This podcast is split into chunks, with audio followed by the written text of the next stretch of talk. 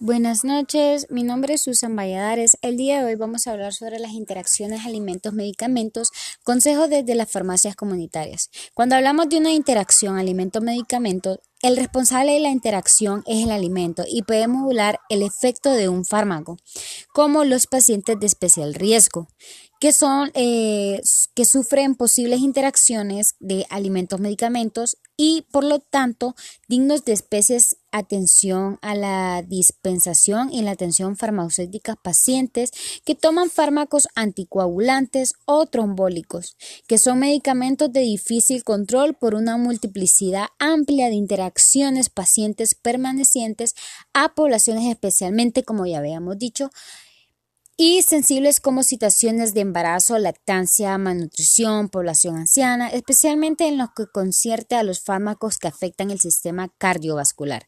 Pacientes que toman estos medicamentos con margen terapéuticos reducidos o que requieren una concentración plasmática sostenida, como los siguientes, que está el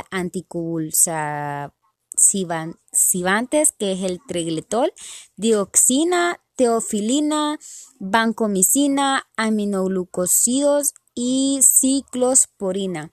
Que todos estos fármacos, si no se monitorizan adecuadamente, pueden causar eh, intoxicación al paciente.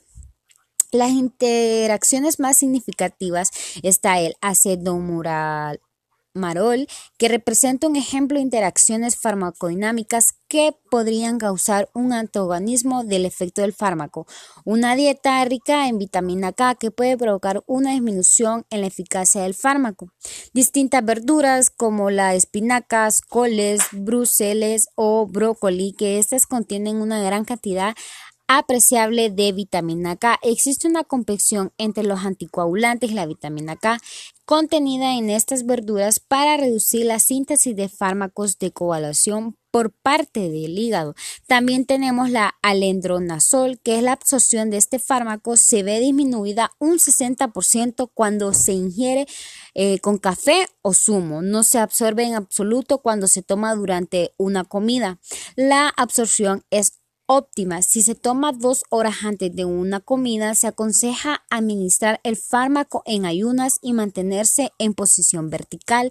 Tenemos la benzodiazepinaz, que los alimentos pueden retrasar la absorción del flunitrazepam y el obrapzolam. En caso de que se busque un efecto hipnótico si se administra el fármaco después de la cena se puede retrasar la inducción del sueño o disminución.